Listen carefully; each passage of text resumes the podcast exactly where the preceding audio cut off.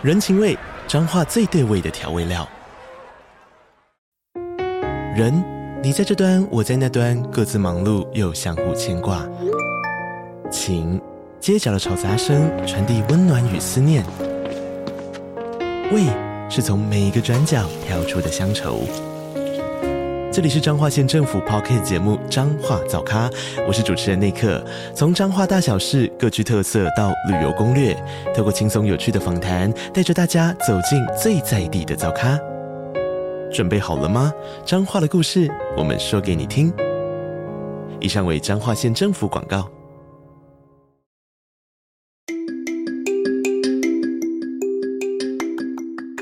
大家早安。欢迎收听通勤十分钟 On the way to work。每天早上跟着我们一起掌握最新的国际商业新闻，了解各个产业衍生出来的商业趋势。我们相信每天只要花一些时间，一起进步一点点，长期下来就能够看见巨大的成长。我是 Esther，哟，我是 Tony，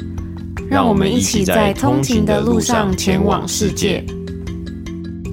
早安，今天是一月十三号星期五，欢迎回来通勤十分钟。大家早安。那今天时间过得很快呢，已经来到今年的第二个礼拜五了。今天应该是最后一个工作日了，相信大家呢星期五心情应该都还不错，很快就要放假了嘛。那在进入到新年啊，我们今年的节，我们今天的节目里面呢，也会跟大家分享跟呃新的一年有关的有趣的商业新闻。我最近看了一本书，叫做《不要做自己了，你做个人吧》。里面呢，我读到有一段呢，我觉得特别适合在新年的时候跟大家分享，就在今天节目的一开始来跟大家聊。那里面呢，它有一篇的主题就是在关于呃称赞别人啊，或者是激将法等等的。里面呢，作者就有讲到说啊，他很讨厌说呃孩子表现不好的时候，不能让他太得意，得打压一下的这种情境，把讨好的额度呢都留给同事、老板，对孩子的夸奖却是那么的吝啬，让孩子想要被表扬呢，好像是奢求一样。这样建立起来磕磕巴巴的自信，根本和谦虚是两回事。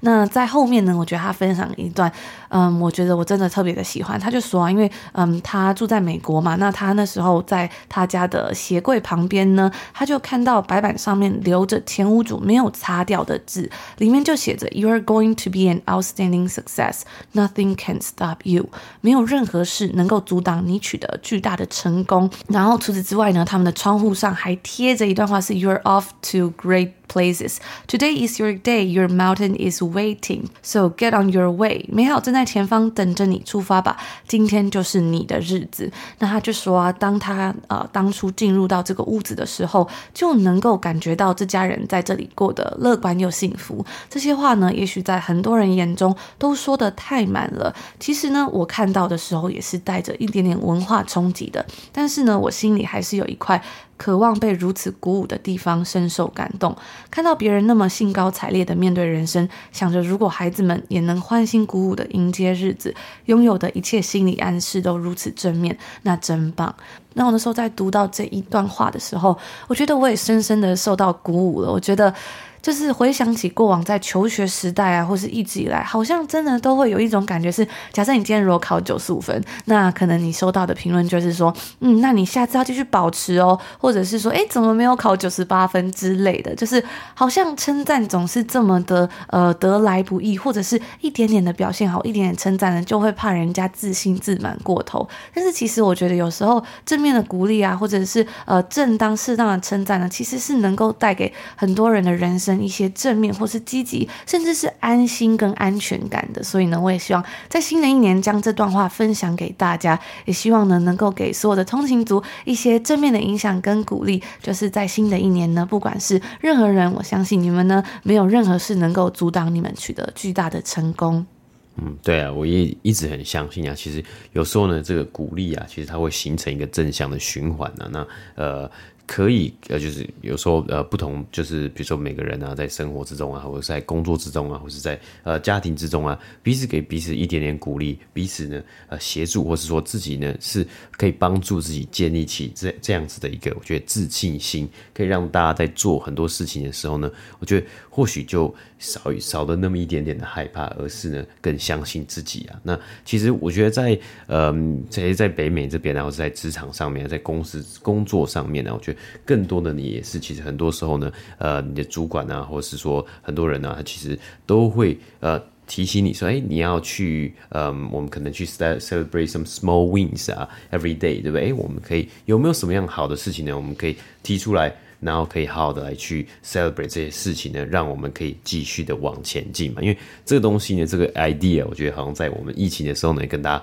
有分享过嘛。因为疫情的时候，其实大家都待在家里啊，被关着，有很多的限制啊。那怎么办呢？很多时候呢，必须希望呢是朝着比较正向的一个方向，就是看到比较正向的一些呃面向。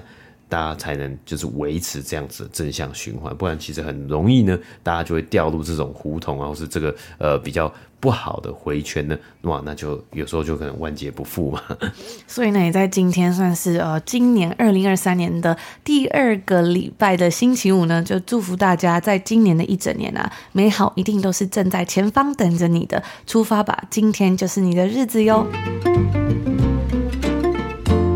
时间又进入到了新的一年啊，那这也代表说，在新的一年之中呢，有许多本来受智慧财产权保护的美国作品，即将要进入免费的公有领域之中。那在美国作品独家版权到期的时间呢，通常是有九十五年。在这之后呢，任何人都可以去使用这些作品，或者是角色，甚至是角色衍生出来的概念，不需要取得原本版权拥有者的许可呢，也不需要支付版权的费用。那不过呢，要特别小心的是。啊，这些角色通常啊都会有很多的版本，不一样的版本，更新的版本，所以通常呢到期的可能就是呃他某一些初期版本的形象，如果跟还没有到期的角色形象太近，就是如果呢有人在重置啊或者是在使用这些角色的时候呢太相近的话呢，通常啊也还是有机会会被告的。那在九十五年到期之后呢，下一个年度的一月一号开始，就代表该作品会进入到公有领域，所以呢在这一天一月一号也会被称作为 Public Domain Day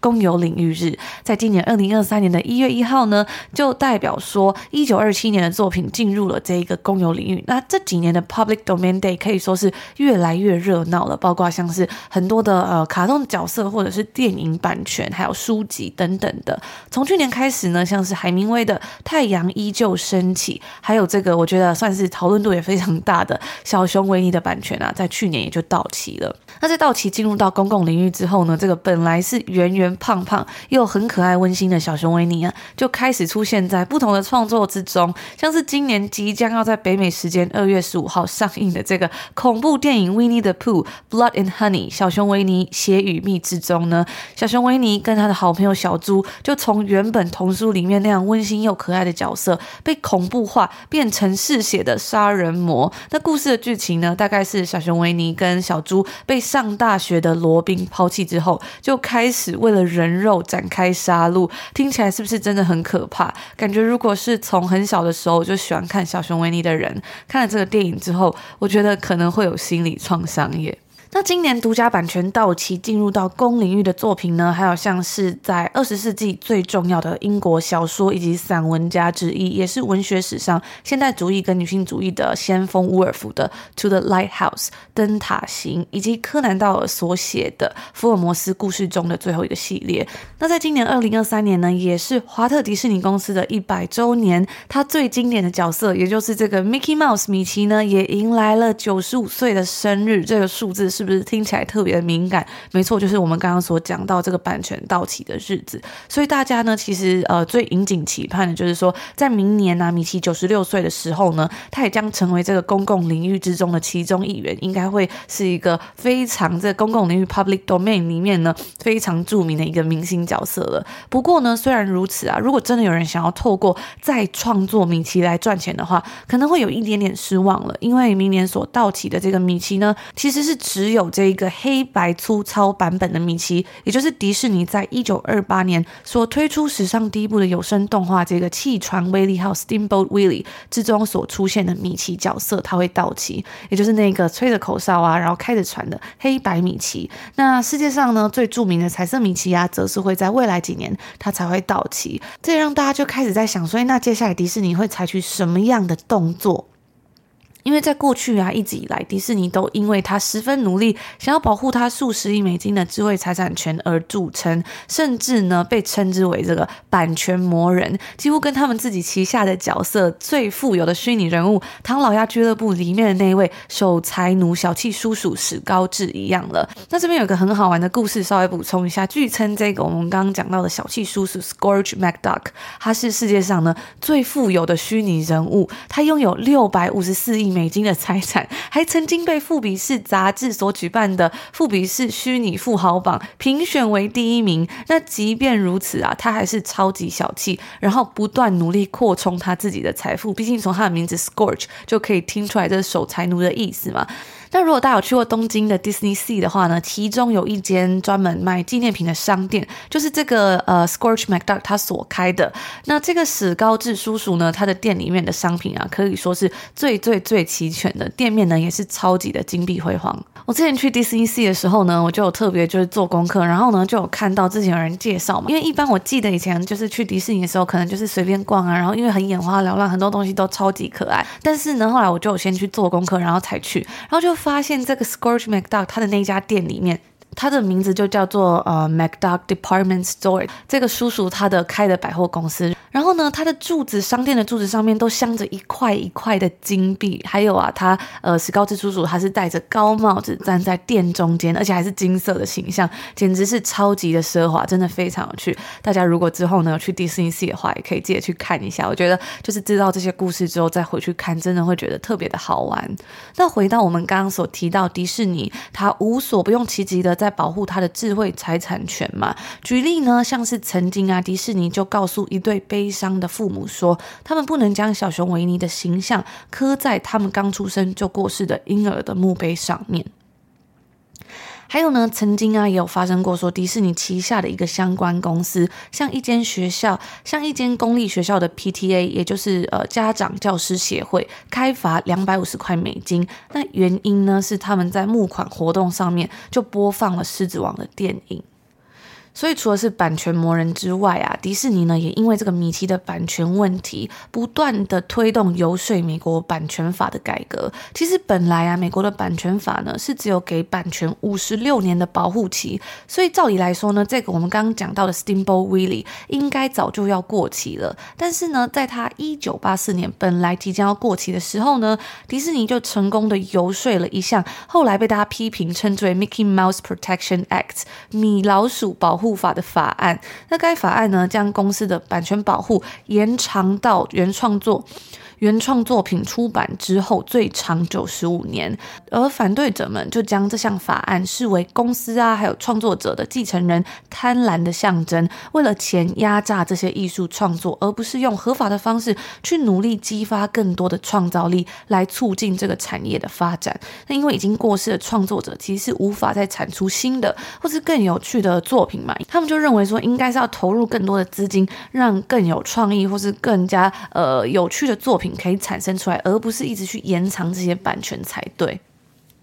那所以啊，话说回来，今年即将到期的米奇呢，也就让大家开始去讨论说，很快的会不会有另外一个米老鼠保护法又再度出现？其他的经典迪士尼电影，像是在一九三零年代的《Snow White》白雪公主呢，也即将要进入到 Public Domain 了。那这个娱乐巨头呢，很有可能会再发起另一场国会游说的影响运动，以防止他们的版权过期。不过，就像我们刚刚有提到那些负面回应嘛，迪士尼在上一次游说米奇保护法的时候呢，其实就已经引起了很大的负面影响。所以这一次，如果他要用同样的招数再做一模一样的策略的话，肯定呢一定会是引起更大的反弹的。部分的保守立法人士就一直急着想要对迪士尼进行报复，像是呢，就有美国参议员在去年就提出法案，将大公司的版权保护限制在五十六年，并且呢是可以溯及既往的。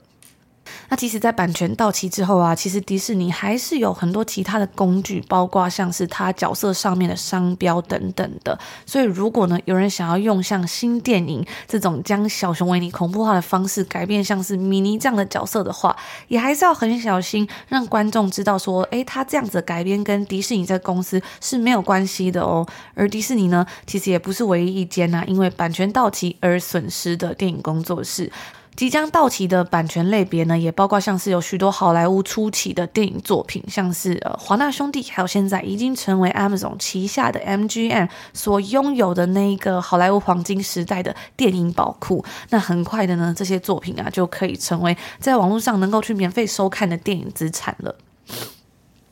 那说完这些有关于版权的消息之后呢，最后我们再分享一个比较欢乐的消息，因为现在疫情已经结束了，然后大家都在安排说可能之后要出国旅游啊，或者是有一些出国的计划了。那最近呢，因为迪士尼迎来了一百周年的生日嘛，在我们之前有跟大家提到，Bob Iger 他在去年十一月回归到迪士尼担任公司的 CEO 之后呢，迪士尼乐园也要推出他回归上任之后的第一个改变了，那就是从今年的二月四号开始，在加州迪士尼乐园里面呢，以前本来是要收费的，就是在搭乘游乐设施的时候，会进行一个算是非常及时的拍摄，拍摄下来说，可能有人嗯搭云霄飞车啊，然后你的脸可能会很扭曲、很尖叫，这样子就是很有趣的这种照片呢。现在啊，以前是要付费的嘛，现在游客在今年是可以免费得到这张照片的。那这项优惠呢，将会持续在今年一整年都进行，庆祝迪士尼的一百周年。不知道有没有人呢？已经准备好今年要到北美旅游的，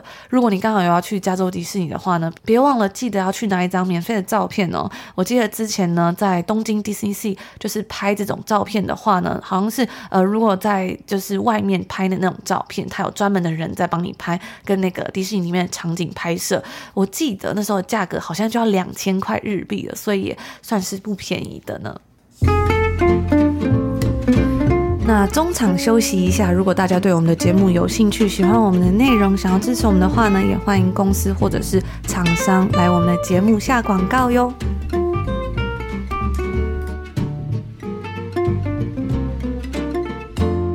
今天对于投资人来说呢，是一个蛮重要的日子嘛，那就是美国劳工部呢，在今天北美时间周四早上呢，公布了最新的 CPI（Consumer Price Index，消费者物价指数）。那这一次公布的是去年十二月。二零二二年十二月的 CPI 指数，也可以让我们完整的去看到哇，去年二零二二年一整年的物价涨幅表现呢，在十二月的 CPI 呢，比起前一年的十二月呢，是增加了六点五个百分比。那如果以单月来看呢，则是比起去年二零二二年十一月下降了零点一 percent。那这已经是疫情这几年来大概两年多以来呢，月与月之间最大的降幅比例了。而六点五 percent 的增幅呢，也算是在去年十二个月之中啊，年增率最低的了。我们看到去年最高点呢，CPI 是在去年六月达到了年增率九点一个百分比，非常的恐怖啊，非常夸张。那去年十一月呢，是已经降到七点一个百分比啊。那去年一一月的时候呢，就是十二个月之前开始啊，CPI 它的年增率呢，从七点五 percent 一路向上，到三月突破了八 percent，到六月到顶啊，一直到去年十月呢，才跌回八 percent 以下的七点七个百分比。那十二月呢，是来到了最新的数据，来到六点五个百分比啊。不过这一切啊，也算是伴随着去年美国联储会强势的加息政策。目前美国的基准利率呢，已经达到了四点二五 percent。到四点五 percent 之间，直观来说呢，借钱的成本变非常的高了，也去影响到企业的获利能力。那对个人来说呢，最直接的影响呢，就是如果有买房子的人，或是想要买房子的人呢，就会发现房贷的利率呢，逐渐的攀升到了一个。也蛮恐怖的一个地步啊！而在去年呢，还有俄罗斯以及乌克兰的战争，让全球的能源市场呢和价格高度波动。因此啊，投资人在看 CPI 的时候呢，也更倾向啊，最近呢也更倾向将高波动的能源和食物价格去除掉，作为核心消费者物价指数 Core CPI 来去预测说，哎，看到会不会用 Core CPI 的这个数据来看呢？比较能够明显的显示出，在未来对于未来这样子的物价的这个浮动呢，它的趋势会是如何？那这个指数呢，核心 CPI 呢，在十二月的年增率呢是达到五点七个百分比，比起去年十一月的年增率呢六个百分比呢也降下来一些些了。那以去年最后三个月，就是去年最后一季来看呢，核心消费者物价指数年增达到三点一个百分比，是这过去这一年以来最慢的增加幅度啊。那去年六月的时候呢，相比之下，六月巅峰啊是达到了七点九个百分比啊。所以我们现在似乎看到通货膨胀呢开始减缓放缓了嘛。除了 CPI 之外呢，美国市场十一月的进出口、零售销售额、房屋销售呢似乎都有下降的趋势。那在十二月呢，我们也看到了像是工作啊，还有工资成长呢放缓的现象嘛。那种种的数据呢，似乎啊，然而似乎都还是离原先联准会的标准，将 CPI 压到两个百分比还有一段距离。但是啊，也有基金经理人认为，目前呢是在正确的方向。以商品的价格来看呢，在供应链状况好转的情况之下呢，商品的价格开始回落。例如呢，二手车的价格不再这么疯狂嘛。十二月呢，二手车的价格比起前一个月。下跌了二点四个百分比，那比起一年之前呢，是下降了八点八个百分比啊，或者是呢一些家电。电视啊，还有智慧型手机的价格也在下降。电视比起一年前呢，下降了十四点四个百分比啊。那手机呢，则是价格下降了十八个百分比。不仅如此啊，在需求方面呢，我们也看到大家对于这些东西的需求呢，应该也降低了。从供需两端的压力释放呢，减缓了对于商品价格的压力啊。但是，但是另一方面呢，仍然火热的劳工市场以及持续上升的薪资呢，也让服务的价格居高不下。许多消费者呢，手上还是有足够的现金来做消费嘛。那如此一来呢，对于将通货膨胀降低到两个百分比呢，还是有一些挑战呢、例如呢，学龄前的这个幼儿园和日间照顾啊，在去年呢十二月上升了五点四个百分比啊，这是自从二零零六年以来最大的增幅。医院的服务啊，hospital service 呢，也在十二月比起前一个月十一月增加了一点五个百分比。自从这是自从二零一五年以来最快的这个月增幅啊。那或是有养宠物的人应该也有发现呢、在十二月呢。宠物的服务啊，包括兽医等等的呢，比起一年前增加了九点一个百分比啊。因此，如何将服务的价格降下来，会是联准会今年的一大课题之一。而这一次的 CPI 啊，六点五个百分比啊，有很大一部分的这个降幅啊，来自于来自于能源的价格，例如汽油 gasoline 的价格已经从高点降下来了。当然，对于开车的人来说呢，可能是一个小解脱。而 Piper Sandler 的分析师也说到啊，看到公运链的问题渐渐解决啊，货运的成本呢回到疫情之前的水平啊，那在成本方面的舒缓呢，可能会让进到二零二三年呢，我们看到一些折扣打折的机会。虽然 CPI 有好转，也在正确的方向，但是近期呢，包括联准会的官员还是认为必须要升息到五 percent 以上才能达到他们的目标。那甚至在先前呢。其实，呃，J.P. Morgan 的 CEO Jamie Dimon 他自己呢，他的预估啊，甚至是要升息到六 percent 以上呢，才能看到好转的迹象。而在本月底的联储会会议呢，各界目前预估是会升息零点二五 percent 啊，比起前一个月十二月的升息零点五 percent，以及去年大部分时间都是升息零点七五 percent 的幅度呢，还要小。所以啊，今天这个消息算是一个比较偏向乐观的消息啊，但是啊，物价的上涨呢，当然还是影响到了非常多人的日常生活啊。最直接的，包括我们刚刚提到房市的部分嘛，房贷利率接近六 percent，甚至超过六 percent 呢，实在是让许多买家可能还要再观望一下。让美国的中古屋销售呢，在十一月已经连续十个月下降了。除此之外呢，还有一些物价其实还是有一些蛮夸张的，呃，就是蛮呃。少数罕见的上涨现象啊，例如，如果仔细去看，在这个十二月的美国的这个鸡蛋价格，我们在 CPI 报告里面看到啊，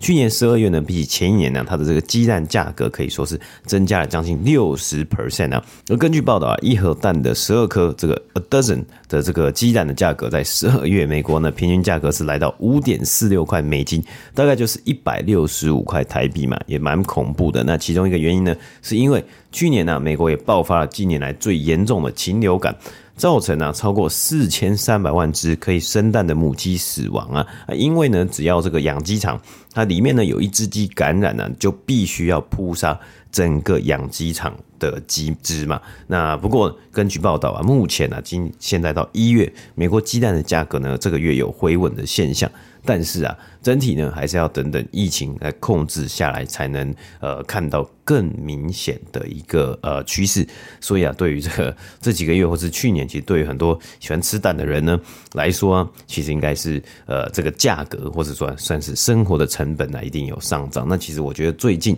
看到在加拿大的这个蛋价，我也是蛮，嗯，好像也是就是持续的上升啊。那我看加拿大的部分的报道呢，是包括有一些因为去年。有一些可能这个气候异常的现象哦，导致这个鸡农啊，或发现啊，因为这个气候啊，所以呢，他们的这个产量没有办法供应啊，或是没有办法跟上去，或是必须有很多其他，包括运输的成本啊等等这些成本的上升呢，所以这个蛋的价格呢，在加拿大也是逐渐的攀升啊。那不知道住在北美的通勤族呢，有没有发现这样子的一个情况？就是蛋的这个价格越来越贵啊，都可以跟我们分享哦。那今天呢是台湾时间一月十三号嘛？今天在日历的内容上面呢，我们是跟大家分享到 Walmart 这间公司啊。那以营收来说呢，它算是在美国最大的一个零售业者。那它也是一个嗯非常家喻户晓的，算是这种量贩连锁店嘛。它其实它的一个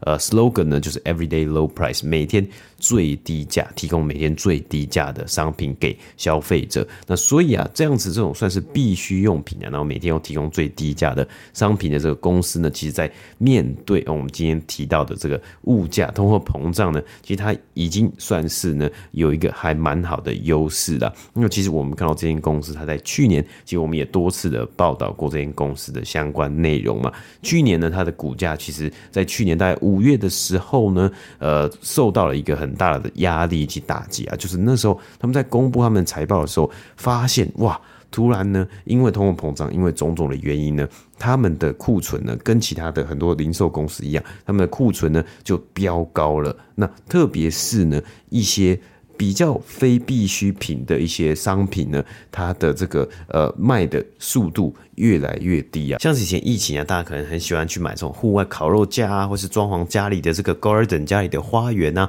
或者是大家想要换个电视啊，哦，好让这个家里就是比较舒服一点嘛。因为大家都要在家里工作，在家隔离，所以做个家庭剧院。所以那时候呢，这些东西其实卖的非常的好。但是啊，到了二零二二年，通货膨胀呢，大家好像把这个荷包 以及把自己的预算呢，去转移到了 focus。跟目标呢，更专注在呃，好好的去购买，先把呃基本的需求去填满，就是买一些日常用品啊，或者是这种生鲜蔬菜以及呃生鲜杂货等等的。那但是啊，其实我们看这个 Walmart 的股价走势图啊，其实从去年这个大跌之后呢，它是慢慢的攀升回来啊。其实在过去一年，它的股价其实是呃大概微幅的上涨一个百分比啊。那以今天来说呢，今天北美时间一月十二号呢，Walmart 的股价呢是大概是嗯微幅下跌，当然就是在一百四十五块美金左右啊。那在根据上一次啊最新一季的财报呢，他们是在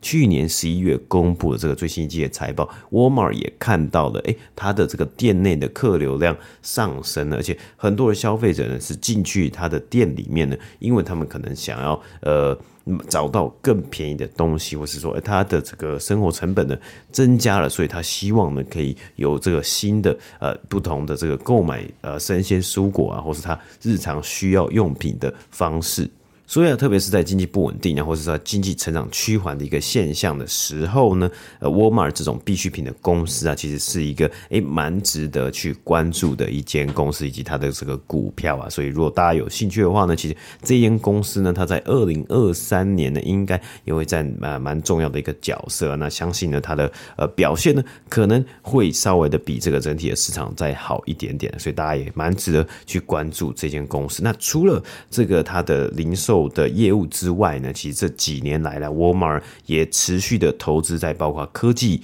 还有这个电子商务上面啊，就是这个线上的市场啊，甚至呢，他希望他把他这个 online marketplace 呢变成一个就像是 Amazon 一样可以。贩售广告的地方啊。当然，这对于沃尔玛来说，目前也还是呃非常的小块。但是，如果我们看到 Amazon 它的广告业务呢，虽然也不是占 Amazon 整体的营收非常大的比例，但是它的成长速度呢，也是飞快的在成长啊，也蛮有可能以 Amazon 来说呢，去威胁到。Google 以及 Facebook，他们目前在美国线上或是数位广告占比的这个分量啊，所以也蛮值得来看看沃尔玛在今年二零二三年呢，对于这个线上广告和数位广告这一块呢，它有没有办法来继续成长？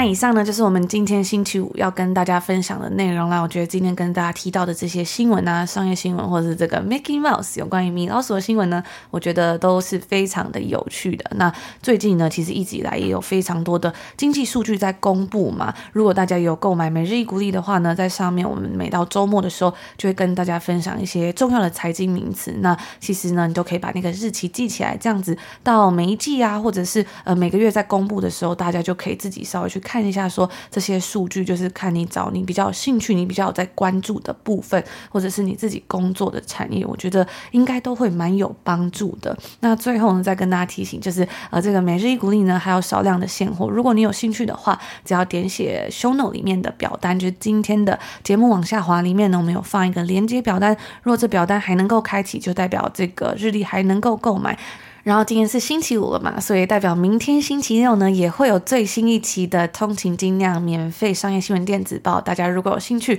还没有订阅的话呢，也记得可以点选 show No 链接里面直接去订阅哦。那如果你已经订阅的话，记得明天呢，它会呃早上寄送到你的信箱。那因为去年的十二月就是有休息一阵子，所以它很有可能会跑到比如说垃圾讯息或者是促销内容里面。大家记得就稍微去把它找出来，然后标上星号，讲它之后就不会。不见了。那以上就是我们今天要跟大家分享的内容，也祝福所有的通行族今天星期五有一个愉快的开始，美好的一天。我们就下礼拜见喽，下周见，拜拜。拜拜。